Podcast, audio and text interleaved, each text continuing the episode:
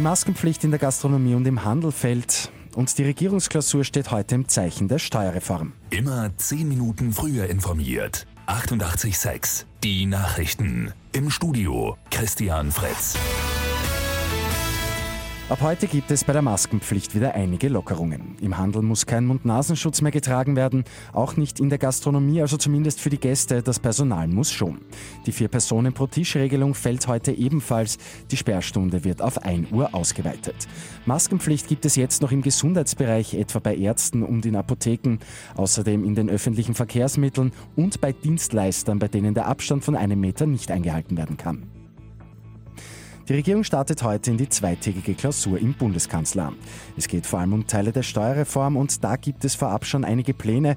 Geringverdiener, die keine Lohnsteuer zahlen, sollen eine 100 Euro Gutschrift bekommen. Für Arbeitslose ist ein Einmalbonus von 450 Euro vorgesehen. Familien sollen 360 Euro Bonus pro Kind erhalten. Kritik hat es von allen Oppositionsparteien gegeben. Heute früh ist nach fast dreimonatiger Pause der erste Austrian Airlines Flieger wieder abgehoben. Vorerst will die Auer zu über 30 europäischen Destinationen fliegen. Die Langstrecken wie etwa New York oder Bangkok sollen dann ab Juli folgen. Bei Lotto 6 aus 45 hat es am Abend keinen Sechser gegeben. Übermorgen liegen bei einem Jackpot rund 1,4 Millionen Euro im Topf.